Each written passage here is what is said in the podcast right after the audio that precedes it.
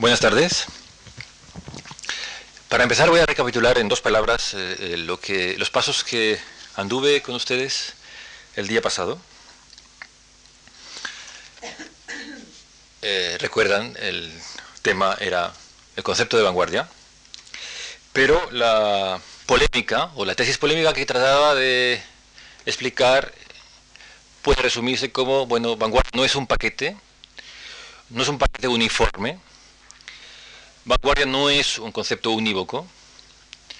Vanguardia tiene que ver con modernidad, pero ni vanguardia ni modernidad son aspectos eh, que estén, vamos a decir así, fuera del alcance de una crítica necesaria, son ambiguos. Y señalé algunos aspectos de, esas ambigüedades, eh, tanto desde el punto de vista de la experiencia artística, cuanto desde el punto de vista de la sociedad y de la cultura que nos rodea por ejemplo, señalé aspectos como conceptos carismáticos, conceptos heroicos de poder, definidos primeramente como poder artístico, pero destinados a resacralizar un concepto no liberal de poder respecto, por ejemplo, el expresionismo.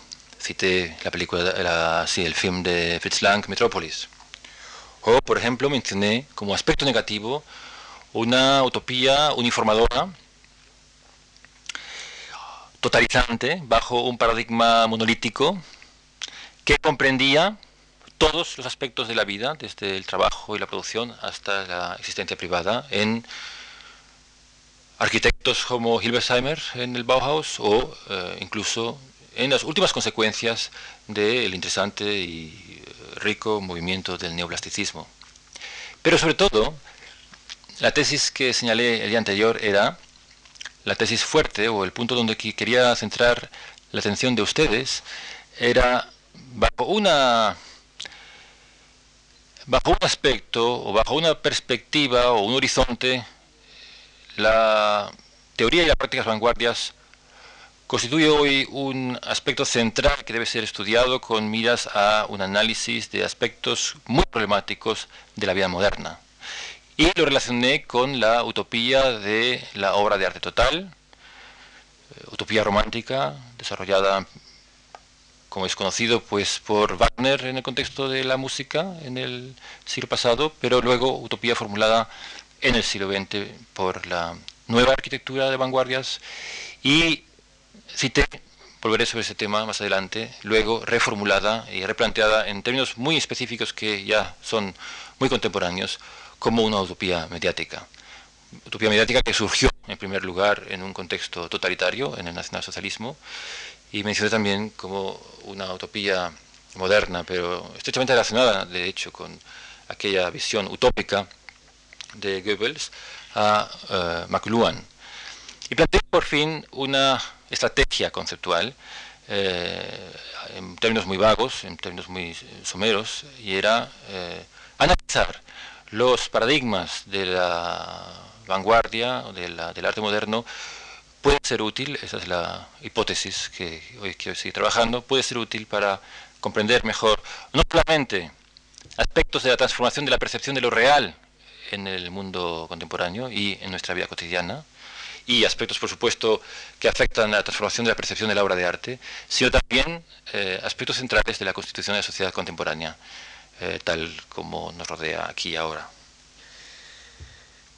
Hoy voy a plantear este mismo arco de problemas, este arco lógico histórico, eh, y que es el arco que explico con el título de la vanguardia al espectáculo, es decir, de la vanguardia a la cultura mediática contemporánea.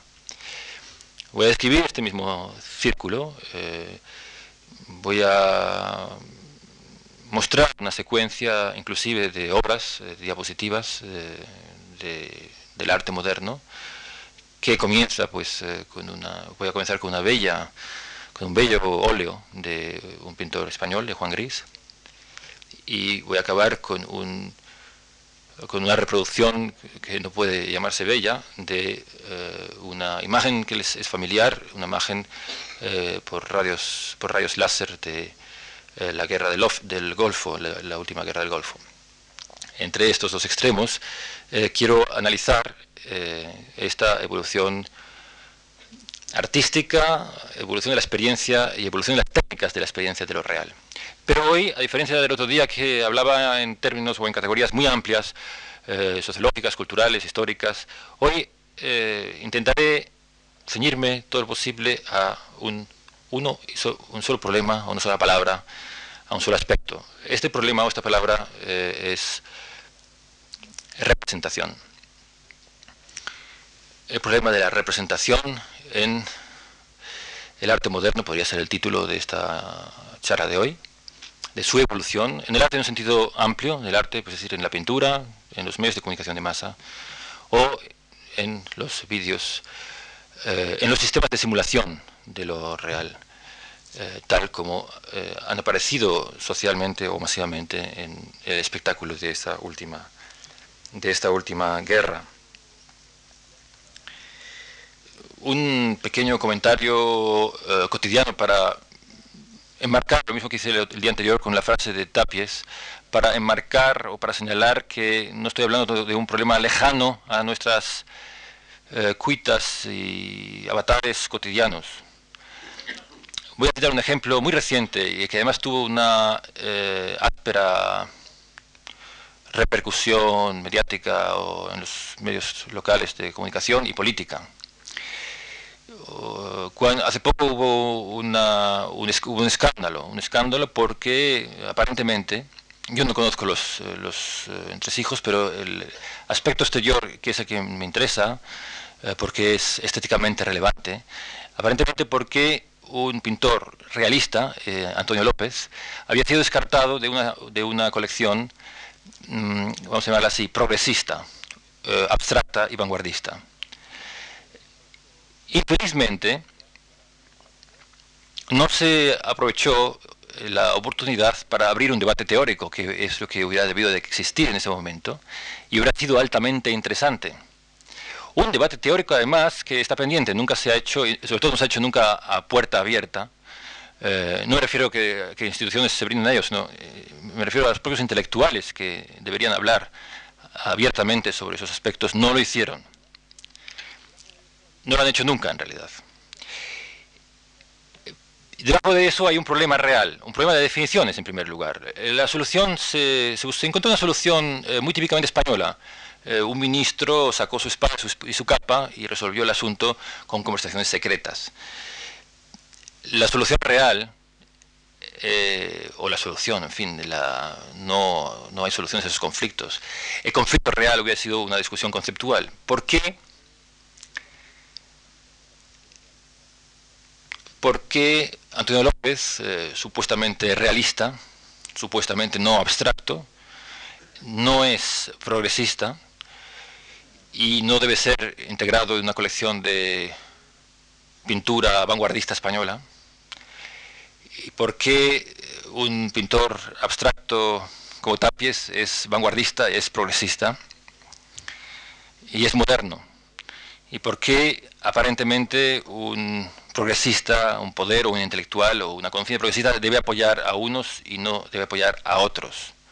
El ejemplo no se ciñe solamente a esos dos pintores, sino a toda una tradición, eh, o a dos tradiciones, si se puede ver así, eh, de la pintura y de hecho de la cultura española.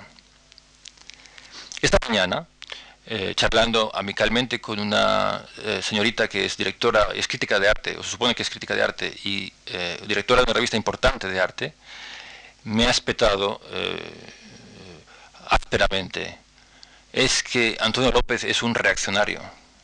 Y he quedado sorprendido y pensé, esto lo voy a citar en la conferencia de esta noche. ¿Por qué es reaccionario Antonio López?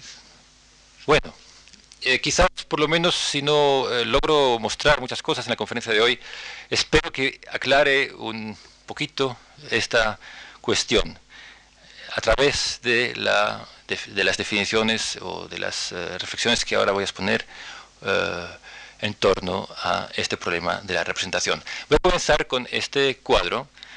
Por favor, con este cuadro eh, va a decir, este cuadro del cubismo francés, pintado por el español, ligado además a Madrid, Juan Gris. el comentario civilino quiere decir, además, eh, algo que no tengo tiempo aquí de analizar, pero lo digo, la modernidad, que sin duda alguna entraña esta obra, es una modernidad eh, que desde el punto de vista de la cultura española, desde una perspectiva hispanística, por así decirlo, es exilio. Eh, creo que es un dato importante tener en cuenta. El título de la obra es Violín y guitarra. Lo primero que voy a decir sobre esta obra, luego pasaré a, un comentario más general, lo primero es que eh, la obra nos, es, una, es una bellísima, es un bellísimo óleo. La obra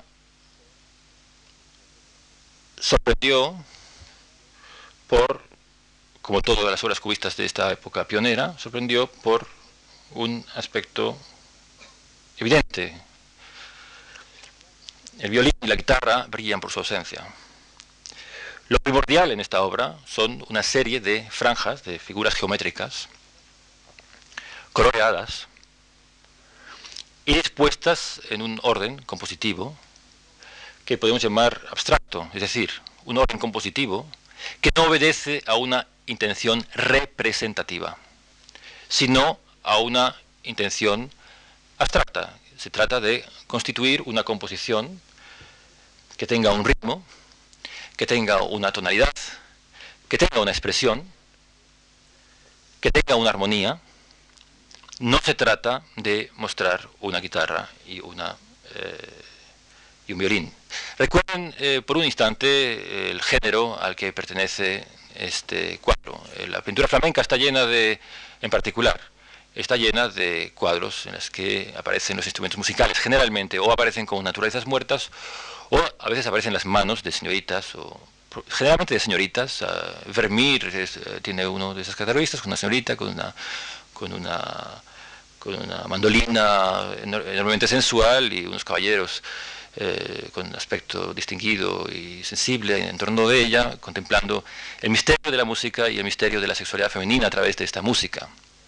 Es decir, el pintor eh, tradicional, ya no voy a decir el pintor reaccionario en este caso, está preocupado por mostrar a través del objeto elementos metafóricos, elementos simbólicos, sensualidades, una forma de vida, una actitud humana frente a objetos.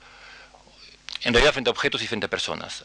Aquí esta relación del ser humano con las cosas desaparece por entero no existe el ser humano. Ayer cité, el día anterior cité eh, una tesis, cité como de esas dignas de ser tenida en cuenta, aunque extremadamente mal formulada, eh, la de Ortega sobre la deshumanización del arte, tiene que ver con eso.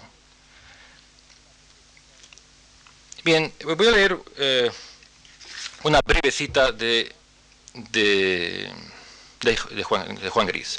Yo trabajo con los elementos del espíritu, con la imaginación, trato de concretar lo que es abstracto. Voy de lo general a lo particular, lo cual quiere decir que parto de una abstracción para llegar a un hecho real. Mi arte es un arte de síntesis, un arte deductivo. Bueno, voy a adelantarme a lo que voy a decir al final. Esta frase es genial, no solamente porque nos explica que lo que quiere aquí eh, Juan Gris y lo que quiere el cubismo y la, puerta que abre con ello a la historia del arte, sino que además es una frase que hoy la encontramos repetida en la estética, por ejemplo, de los fractales, es decir, en la estética de la composición eh, computarizada, a partir de una fórmula matemática, a partir de un algoritmo. Eh, Juan Gris intuitivamente está anunciando una evolución, no toda la evolución, pero una evolución esencial del arte de todo el siglo. Y aquí la primera reflexión sobre el tema de, la representación. ¿Qué ha ocurrido aquí? La tela, los violines y las guitarras, sus colores, etcétera, los manteles que rodean o las mesas, no interesan como objeto. Lo que interesa es un orden compositivo abstracto. Lo que interesa es definir una lógica de formas y de colores, etcétera, y de armonías, etcétera. Esta es la gran revolución. Es decir, eh, realmente quizás aquí ya podría parar, porque esto ya nos, eh, da una respuesta a esta frase un tanto malhumorada, eh, este pintor es realista, luego es reaccionario, es conservador. Es una porquería. Yo soy progresista, solamente eh, me gusta el video art o cualquier otra cosa. ¿Por qué?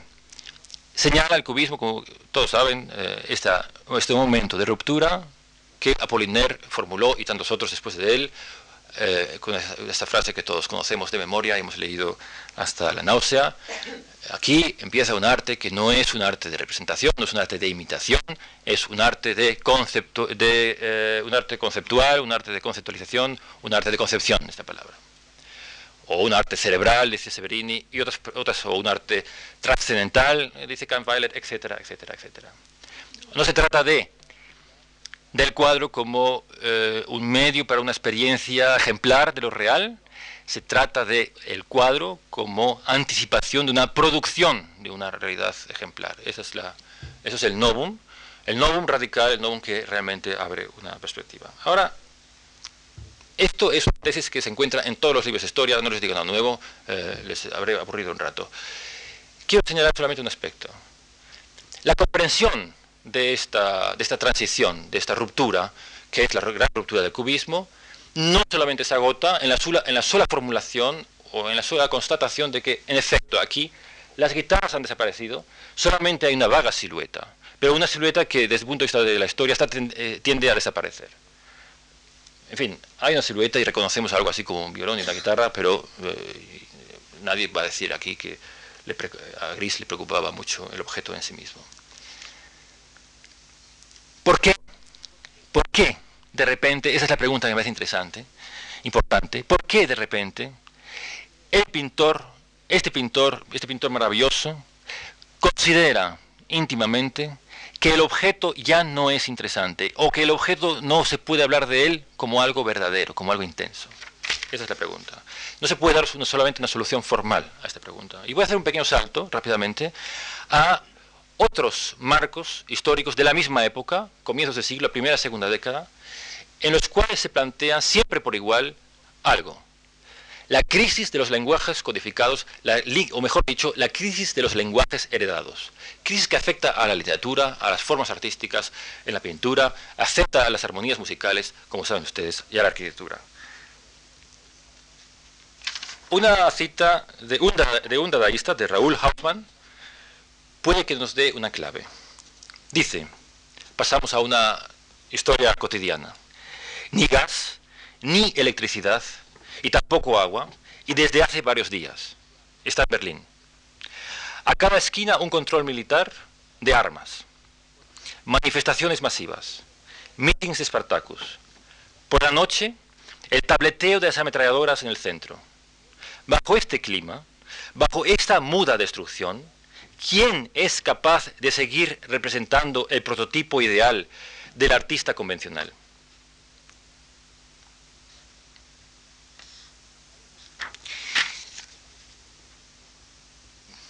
Hay una multitud de lugares en los que aparece este, este dilema del artista moderno. Es decir, de repente las palabras se han vuelto vacías.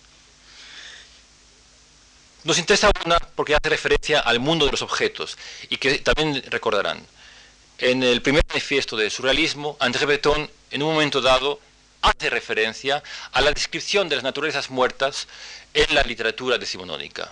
Si no recuerdo mal, se refiere a Dostoyevsky y dice, cuando encuentro estas páginas en las cuales me describen la entrada a una sala, la cortina donde está colocada el candelabro, eh, el vestido de seda que lleva la señora que abre la puerta, me entra náusea.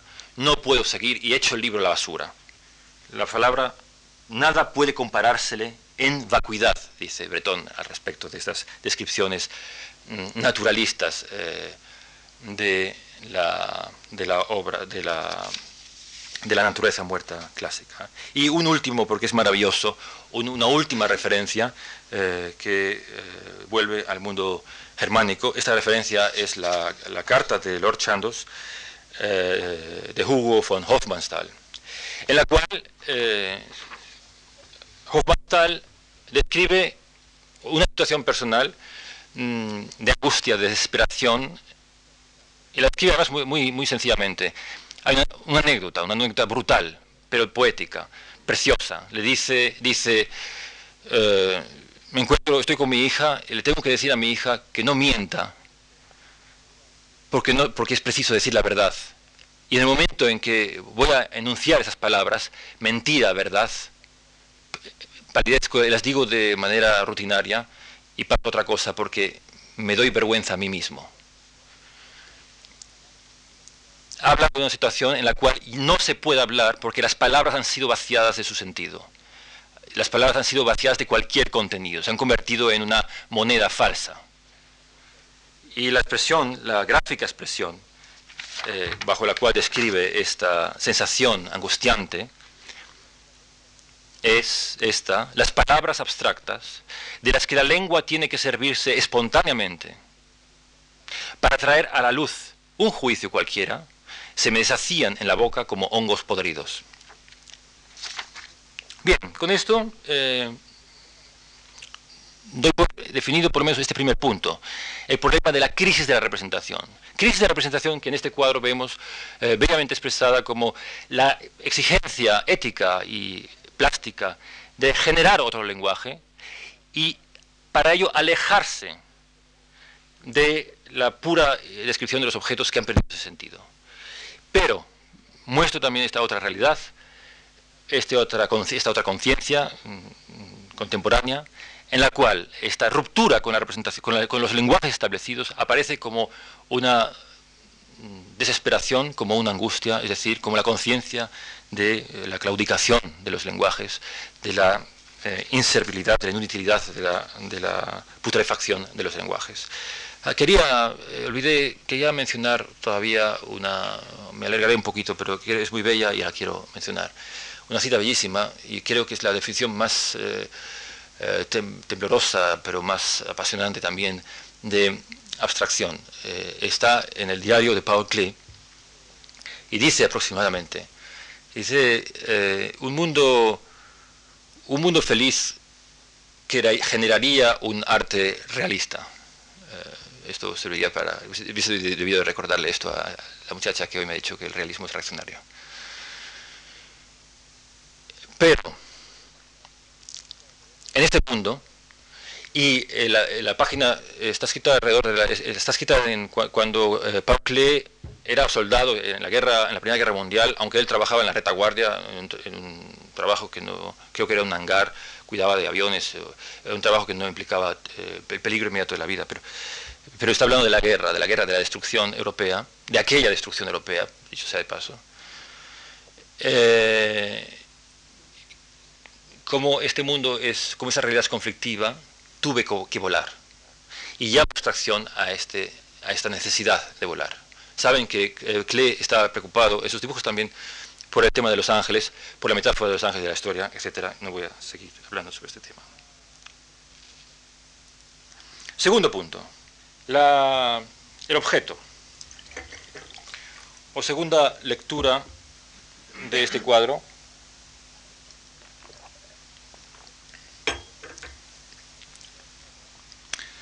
el objeto. Voy a pasar a una siguiente diapositiva de Carra.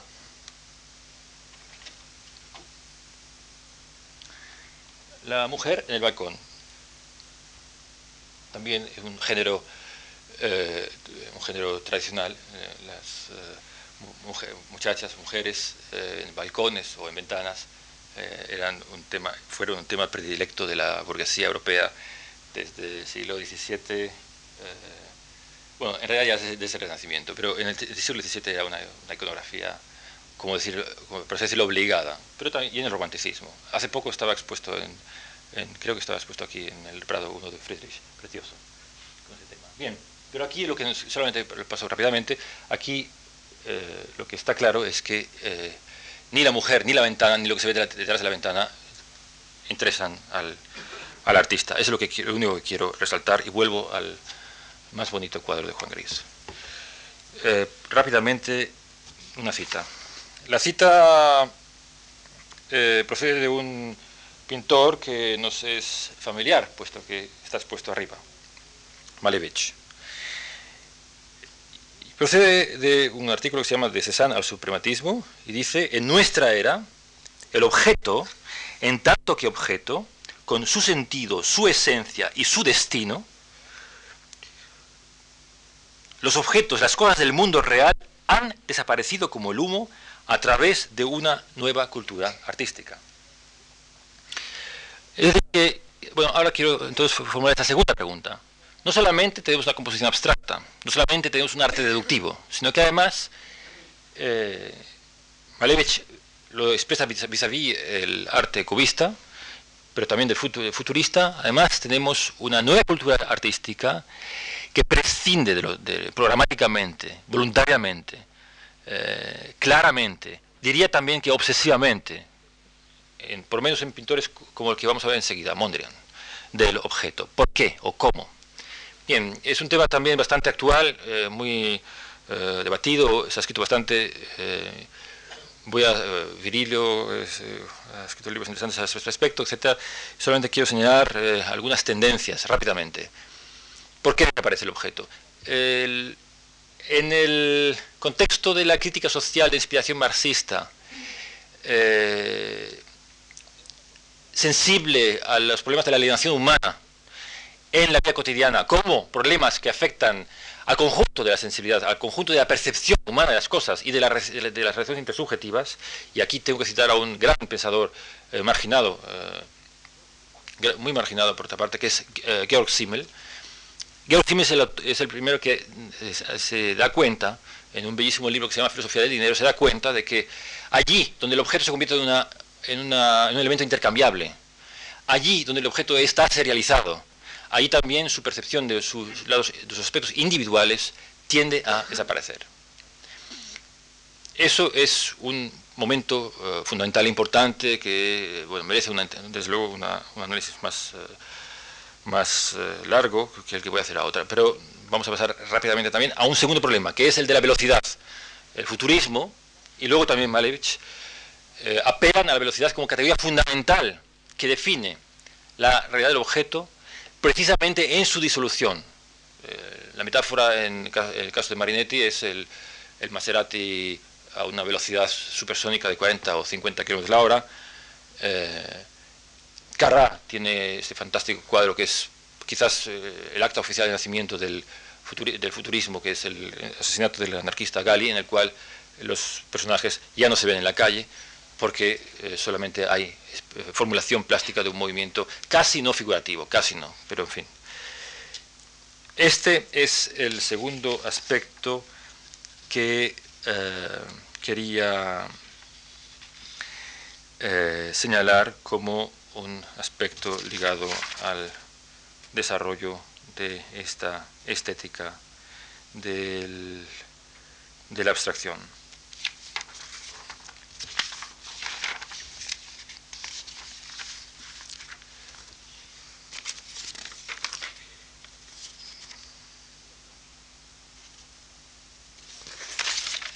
voy a hacer un pequeño excurso a este propósito porque me parece importante.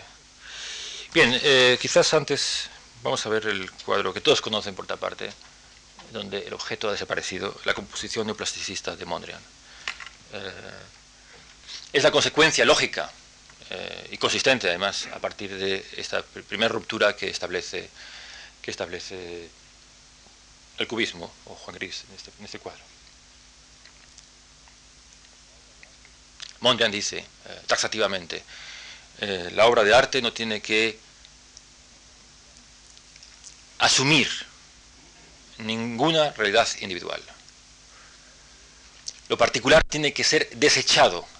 Y ustedes saben que eh, Mondrian se caracteriza por una, también Malevich por cierto, por una evolución muy concienzuda, muy lineal también, tan lineal que a veces parece hasta casi artificiosa o muy académica.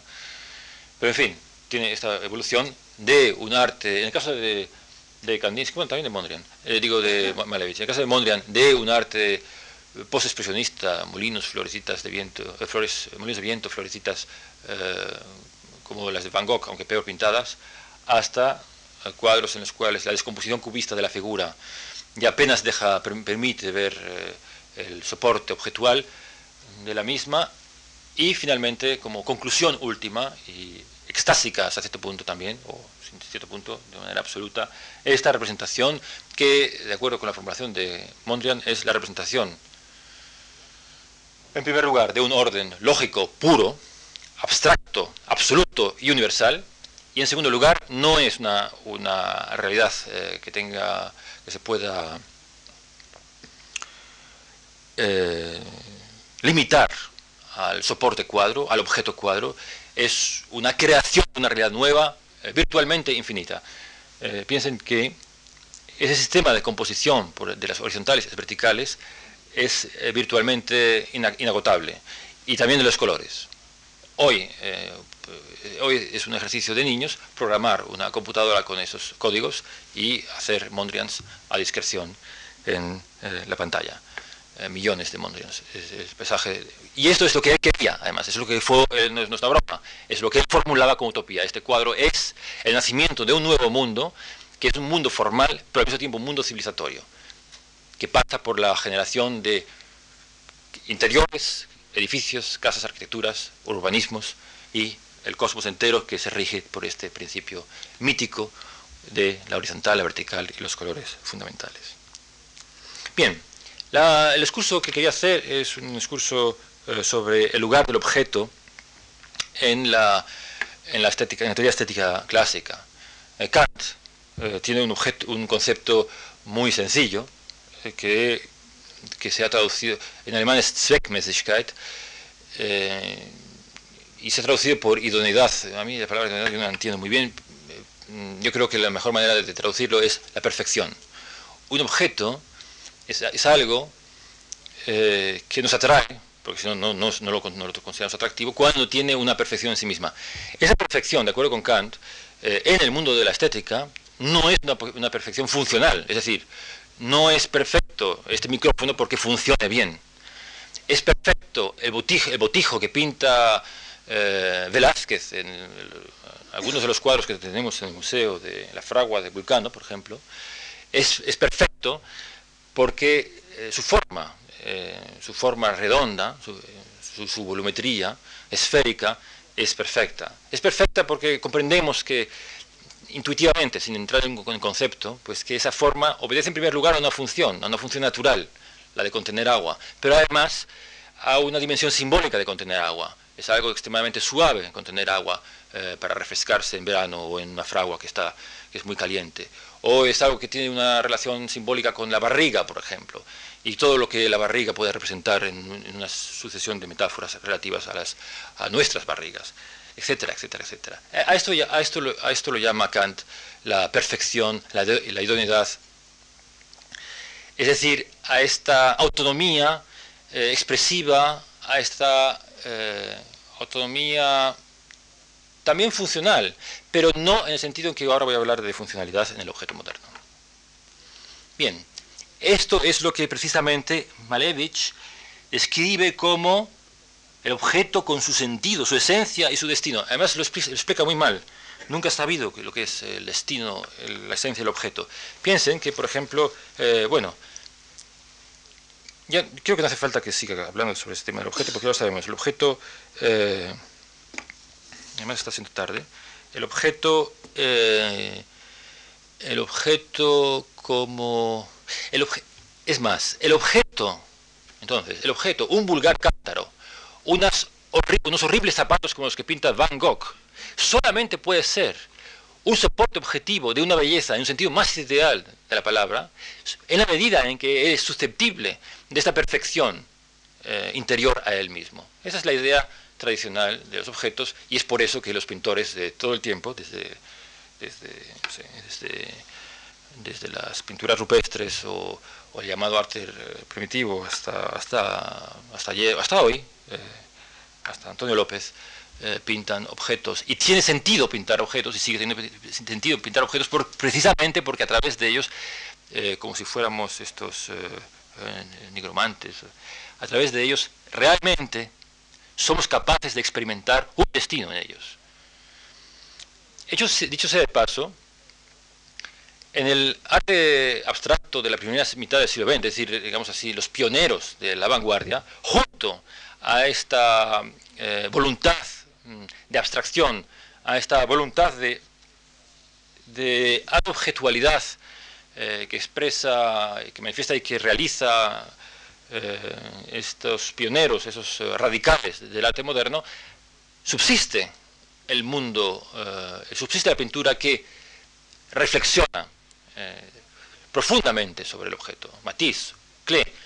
Como antes he hablado de Klee, voy a hablar sobre Klee. El, el, objeto simbólico, el objeto ansioso, el objeto irónico. Es decir, Klee, y ya no hablemos de Matisse, el mundo poético, el mundo sensual, el, la intención de Matisse, inclusive expresada eh, clarísimamente, sin lugar a, dudas. Voy a pintar objetos de una intensidad poética capaz de devolver a los seres humanos, a los esos seres humanos cansados, con los sentidos cansados, agotados por la vida moderna, les voy a dar a través de esta intensidad un respiro, les voy a devolver un sentido de lo, de, lo, real, un sentido de armonía de las cosas, un sentido de la historicidad de las cosas, de valor evocativo y expresivo de las cosas. Eso, es lo que quiero recordar, eh, como hice también el día anterior, al citar a Matisse y Klee como contrapunto para una reflexión crítica de esta abstracción. Bien, lo que desaparece es esta dimensión del objeto. Pasamos ahora a otra etapa de la abstracción. El cuadro de Dalí, que conocen, el juego lúgubre. El título no es muy apetitoso. El cuadro tampoco lo es.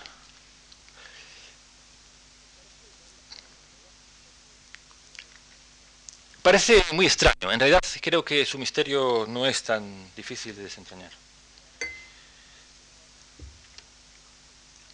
Para entender este cuadro, yo sugiero volver otra vez a lo que habíamos dicho al principio.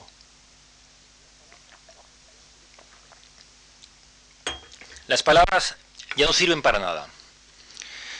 El cuerpo humano, como cuerpo humano, no tiene ningún interés. Se ha convertido en una falacia, se ha convertido en algo vulgar y absurdo, mil veces reproducido por las academias, prostituido por las academias, prostituido por los poderes.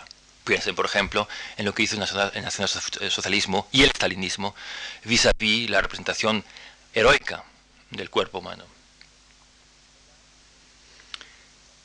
Pero además, el arte no me interesa como representación de lo real. Esto es la tesis que también acepta, para algo he leído la frase de Breton. El objeto no le interesa a Breton, le interesa otra cosa. Por tanto, estamos en un cuadro moderno. Nadie podrá decir que Dalí es reaccionario, quizás, porque Dalí no es un pintor representativo de lo real. Este cuadro no es una ventana como querían ser los cuadros del Renacimiento, por tanto los cuadros tradicionales, sino es otra cosa. ¿Qué otra cosa? Bueno, ahí hay un pedestal, unas figuras bizarras, barrocas, bueno, hay algo de ese barroco horrible español de Valdés Leal, y este barroco antihumanista, nihilista, profundamente corrosivo, profundamente negativo. Pero dejémoslo. Luego hay una escultura extraña, deforme. La deformidad tiene una, virtud, sin embargo. Logra generar eh, esta mano inmensa, esta cara extraña, esos cuerpos con formas eróticas, pero perversas, generan una, sensación muy fuerte. Eh, Bataille se quedó eh, fascinado, Bataille con su eh, especial predilección por, las, por erotismos, el erotismo perverso, se sintió fascinado, atraído poderosamente por esta obra. Y que duda cabe que hay algo que es repugnante en el sentido psicoanalítico de la palabra, en ella que, es, que tiene una enorme garra, por decirlo, por emplear el lenguaje eh, habitual, el metalenguaje de los, de los eh, creadores de publicidad. Luego eh, ven en, el primer plano a esta extraña pareja, él está en calzoncillos, ella me parece que está semidesnuda, él tiene excrementos en la, en la pierna y sobre el pantalón. Luego ven allí una figura femenina de las piernas, creo que hay algo como sangre, otras figuras extrañas, un saltamontes eh, besando a una cara femenina, dulce cara femenina con rasgos asiáticos, etcétera, toda una serie de elementos, arriba, arriba forma, o sea, elementos organiformes. Bien, no sigamos. no es un objeto, no es una figura humana, no es una, no es una representación de la realidad, no se acerca a la realidad, vamos a decirlo así, como eh, eh, quería Alberti, no se acerca a otra cosa, representa otra cosa.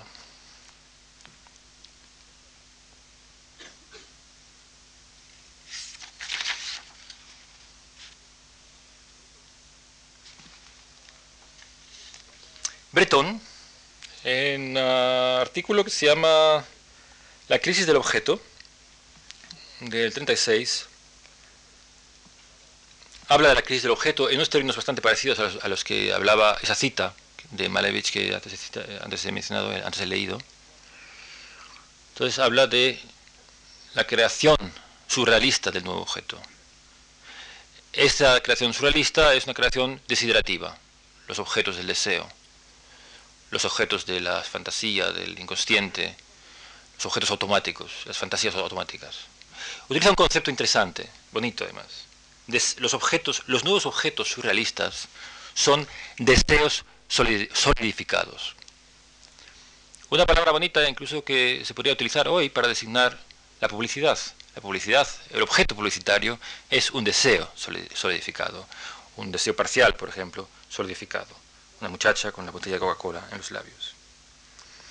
¿Cómo está construido este objeto solidificado? Sobre este tema volveré en próximos días más una vez, porque es muy importante, creo, en el mundo de la comunicación moderna. Max Ernst, que tuvo una época surrealista importante y hermosa también, dice, el objeto exterior había roto con su campo habitual. Se refiere a sus propios eh, collages surrealistas y sus propios objetos desiderativos. Romper con el campo habitual.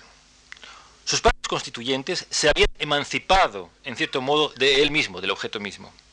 De manera que mantenían con otros elementos relaciones enteramente nuevas, escapando al principio de realidad, escapando al principio de realidad, pero sin dejar de tener por ello una eficacia en esa realidad misma.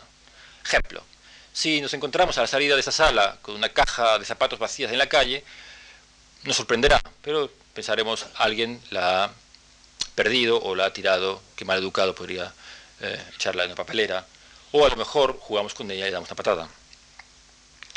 En principio no es sorprendente una caja tirada en una ciudad que no se distingue por su limpieza, pero si esta caja de zapatos me la pongo ahora encima de la cabeza, ustedes se quedarán extrañados. Este conferenciante es un poco raro, pero está también quizás un poco loco. Eso es un acto surrealista, un barato acto surrealista, pero es un acto surrealista. Bueno, por cierto, Andy Warhol ha hecho algunos millones de dólares con esas bromas. A eso se llama creación de un objeto eh, desiderativo o creación de un objeto surreal. O sea, un objeto que está desintegrado, por ejemplo, lo partimos, lo, deshacemos, o metamorfoseado, como es esa figura que puede ser un cuerpo humano, o es un cuerpo, es un cuerpo desintegrado, sus partes son reconocibles como objetos reales, pero al colocarse en este otro contexto, por ejemplo, los paisajes infinitos eh, que parecen lunáticos, paisajes de la muerte o del más allá, de Dalí, al colocarlo en este, ya solamente por el hecho de colocarlo frente a un paisaje infinito que no es real, este objeto real adquiere una dimensión diferente, superreal. La superrealidad es esta dimensión alucinatoria que un objeto real adquiere A, una vez destruido como tal objeto real, B, una vez prohibido, privado, desplazado de la experiencia de este objeto real, y C, una vez colocado en un campo, vamos a llamarlo así, un campo semántico nuevo, que le da un, sentido eh, diverso, que es un sentido no racional, en principio además es un sentido no controlable, no controlable racionalmente, y ahí eh, esto lo podemos ver todos los días en los programas de televisión. Una publicidad es efectiva. Un, no sé si ha venido aquí, pero un amigo que, es, eh, que se dedica a hacer publicidad me decía algo muy interesante. Decía, la publicidad que se hace en Madrid es muy mala, porque como es una cultura en el fondo extremadamente autoritaria, la publicidad una tradición autoritaria de la cultura hace que el, que encarga los, anuncios prefiera el modelo eh, usual del dictado. Compre Coca-Cola, pues si no lo mato. Pero en realidad la buena publicidad es aquella que no dice nada, eh, no, dice compre nada, no da ninguna orden, simplemente muestra un objeto y a veces ni siquiera la, buena publicidad, ni siquiera muestra el objeto que se tiene que, vender. Muestra una escena erótica, muestra una escena chocante, en la cual aparece casualmente un señor con unos jeans o una señorita bebiendo una botella de Schweppes o de una ginebra, etc. Es esta relación no lógica la que resulta mucho más poderosa, puesto que es menos controlable. No nos dicen que compremos los, jeans, simplemente nos muestran un mundo de felicidad, de lujuria, de belleza, de movimiento, de energía relacionado con los jeans. Ese es el sentido también de esta producción del objeto surreal y además ya ven ah, ahora en ese tercer paso hacia donde me encamino. Es decir, estoy hablando de obras de arte, Estoy hablando de estética, pero estoy hablando también de una cotidianidad.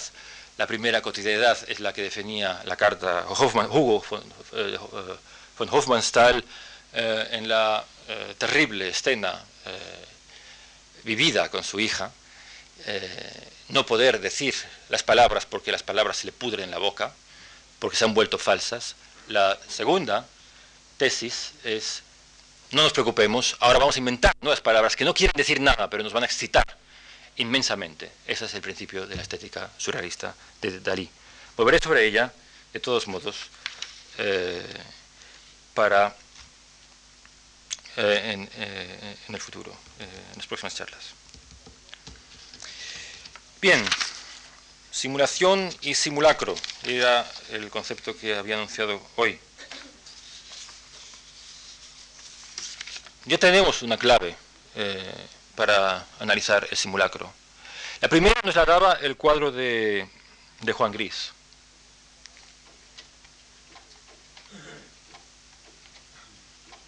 Él decía, yo parto de la arquitectura, por eso compongo con abstracciones, colores, y decido cuándo esos colores se hacen objetos. La cita anterior decía que él partía de la deducción, que era un arte abstracto, partía de la premisa mayor, como los filósofos,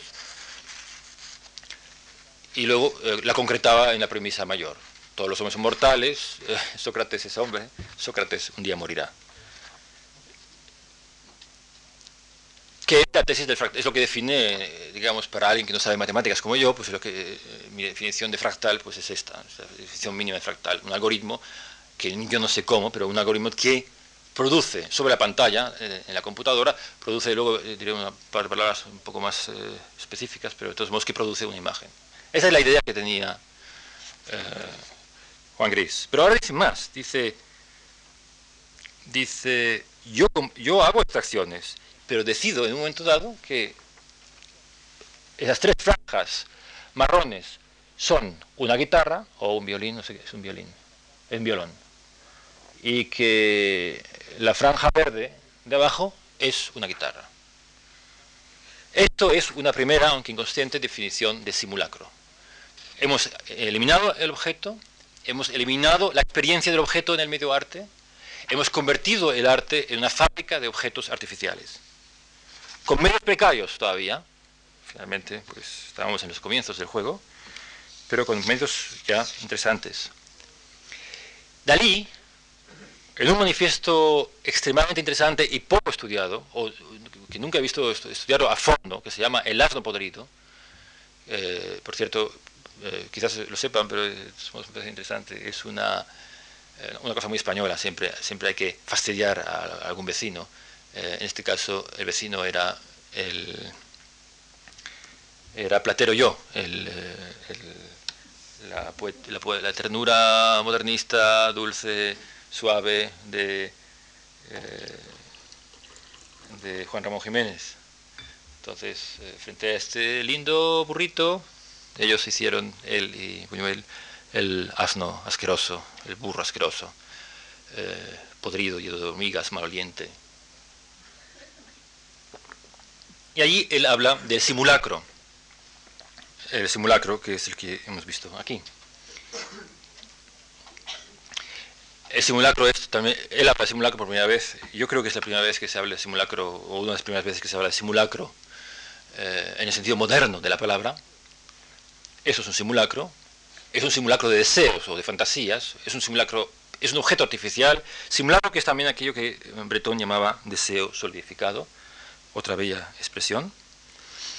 Pero, así como en el caso de Gris, el simulacro se definía, vamos a decirlo así, técnicamente, de hecho, sabemos que toda la estética de la racionalista cartesiana de las vanguardias, por ejemplo, uh, la revista de L'Esprit Nouveau de, Le Corbusier, Adolf Loos, Malevich, uh, Moholy-Nagy en el Bauhaus, largo etcétera, largo etcétera, eh, definen esta producción artificial del objeto virtual abstracto a partir de paradigmas eh, racionales. Le Corbusier dice hay que encontrar una, una lógica matemática de la forma que nos permita producir eh, industrialmente, etc. Mondrian también habla de la exactitud, de la, de la precisión en la composición del objeto artístico. Oates dice, por fin tenemos una estética que nos permite producir maquinalmente los objetos, etcétera, etcétera. Es decir, tenemos ya dos tradiciones que definen la, aquellas dos tradiciones a las que me he referido otro día, la romántica, la cálida o la surreal y la tradición racional, definiendo dos aspectos complementarios de este simulacro. Uno, su estructura, vamos a decir así, su estructura técnica. El otro, su estructura imaginativa. Uno, hablando de su arquitectura, de su arquitectura como gris, y el otro, hablando de su eh, estructura desiderativa, de su estructura desiderativa. Bien.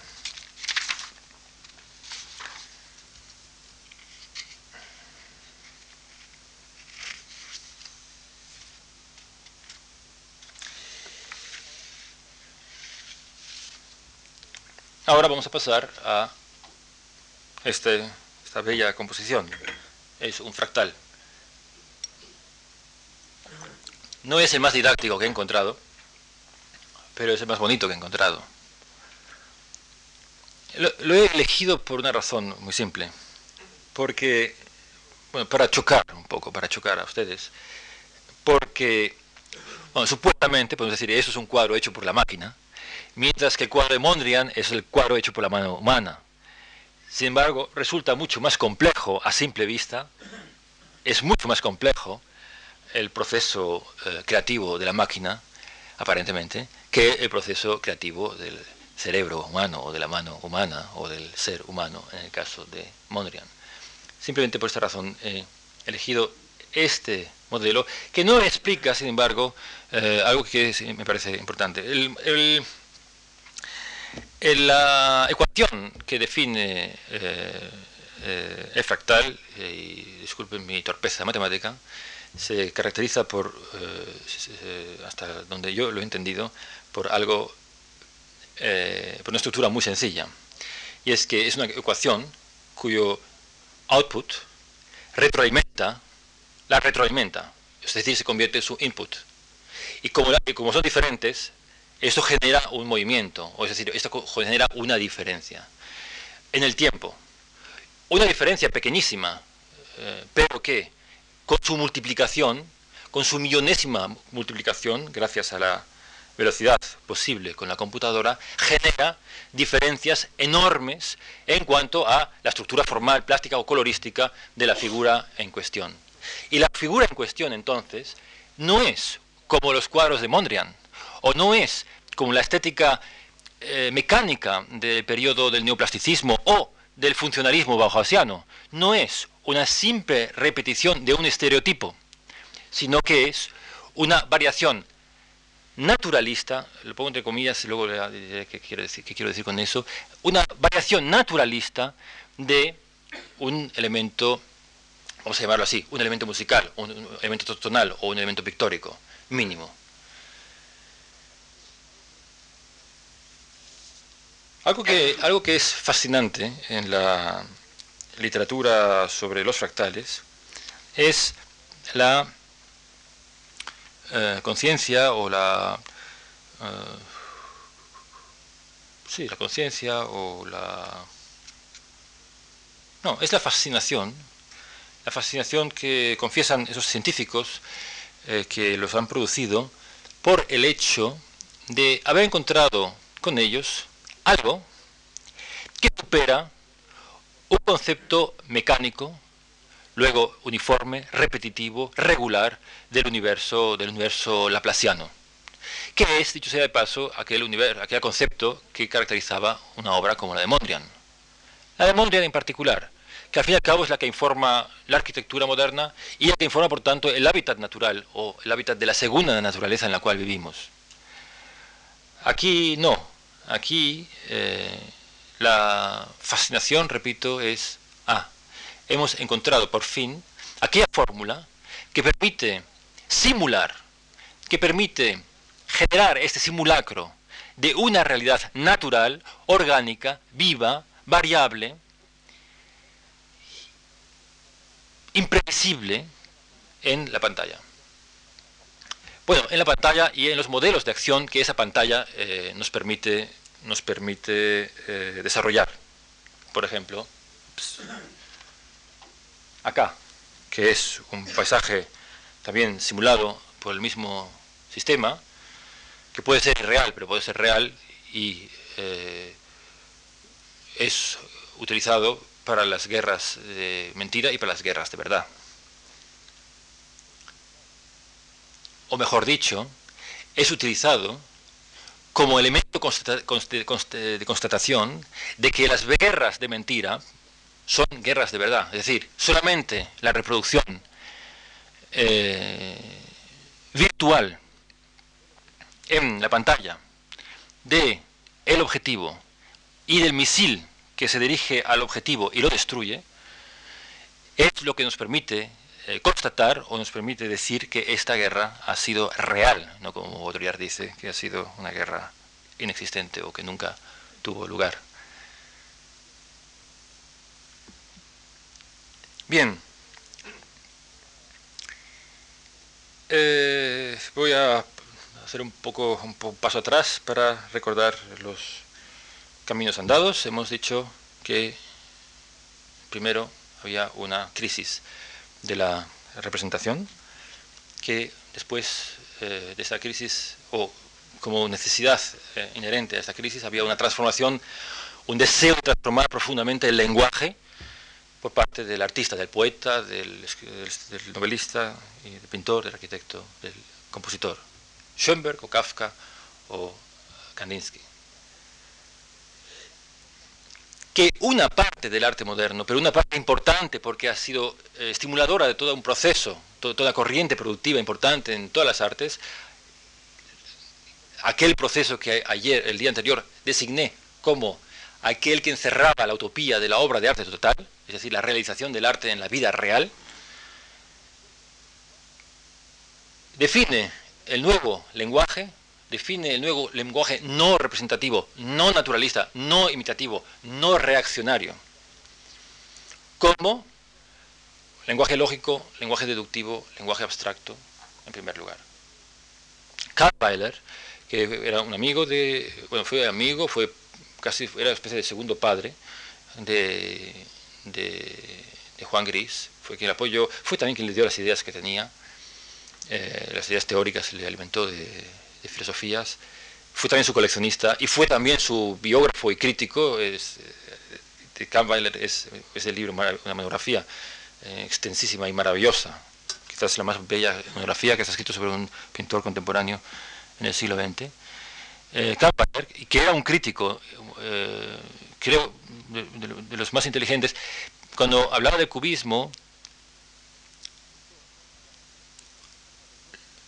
apuntó una interpretación, apuntó, desarrolló una interpretación curiosa, muy interesante, muy buena, muy buena, muy, eh, muy filosófica, muy estructurada. Pero lo curioso era que la remitía a un lenguaje eh, lógico-científico, a la teoría del conocimiento de Kant. Y decía, el lenguaje cubista es un lenguaje que opera con eh, Urformen, formas originarias,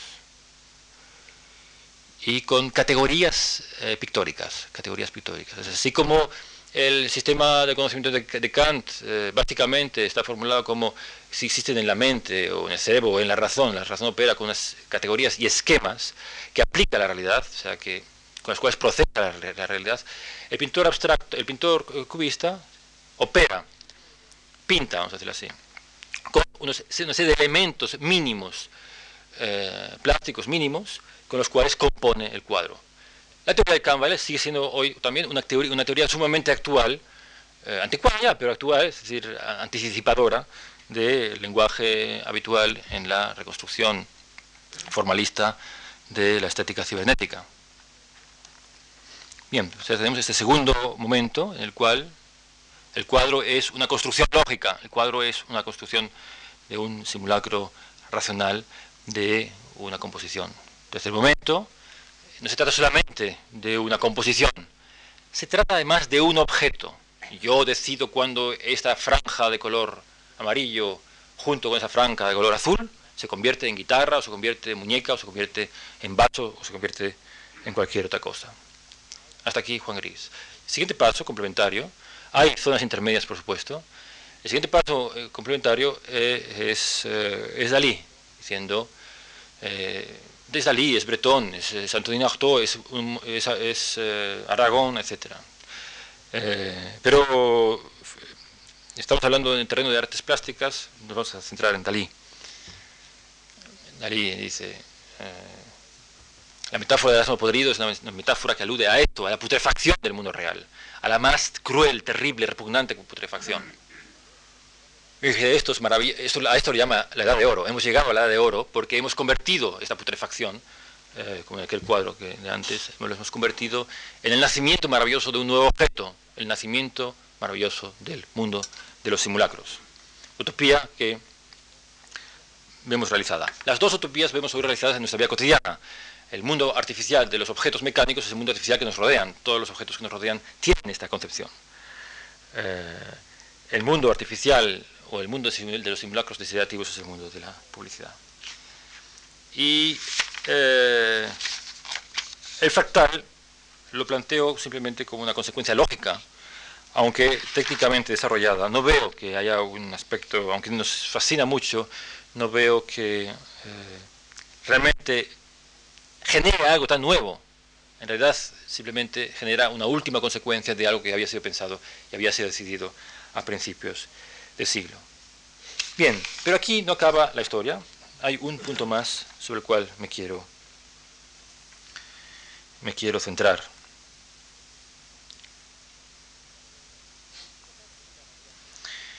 Eh, una parte de la vanguardia, de los artistas de vanguardia, no solamente se fijan en los fenómenos de la tecnología moderna, sino también en los fenómenos de la sociedad de masas moderna.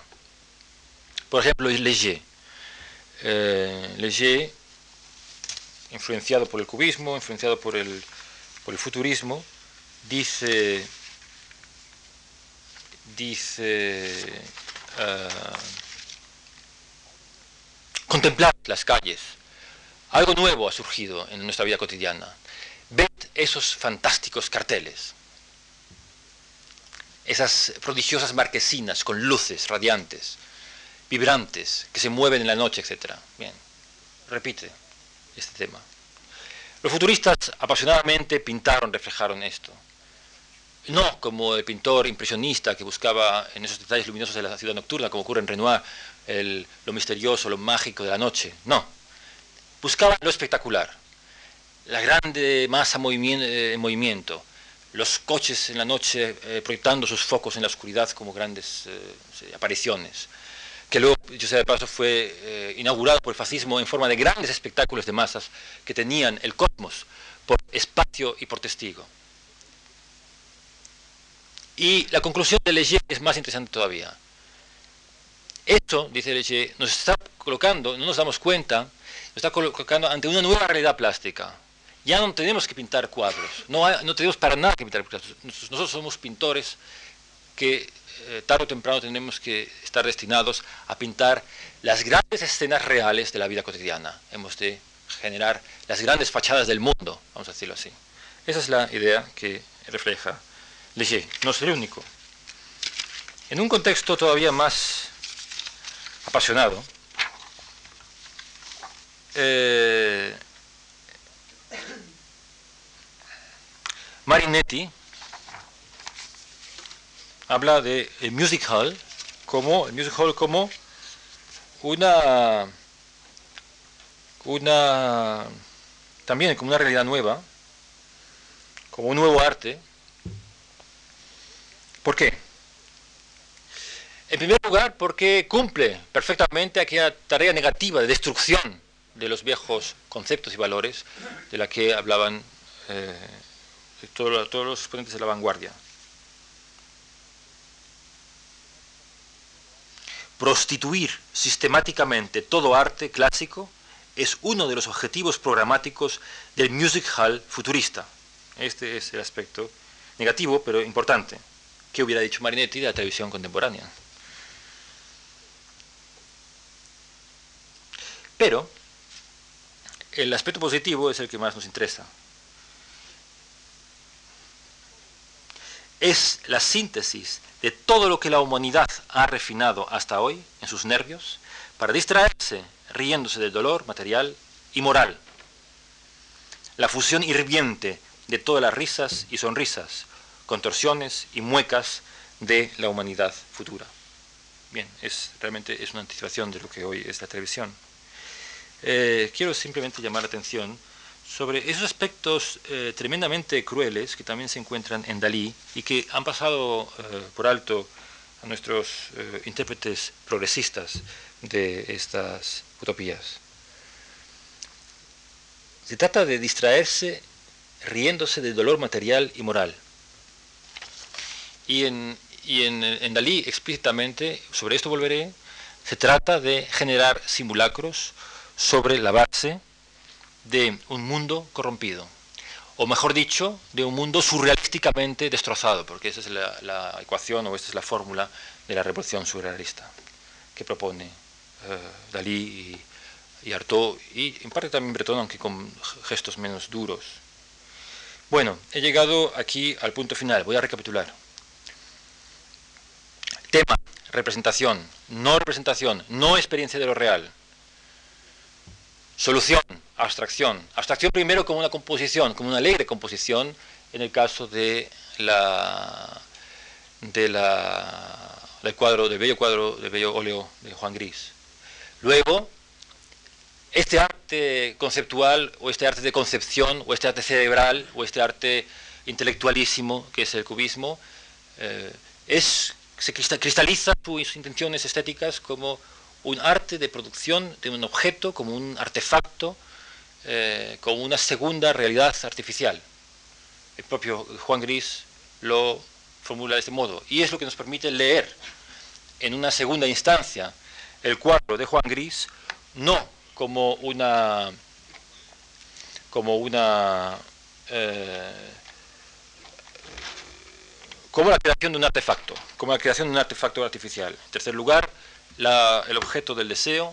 En cuarto lugar, la extrapolación y la ampliación de este deseo a una realidad social global.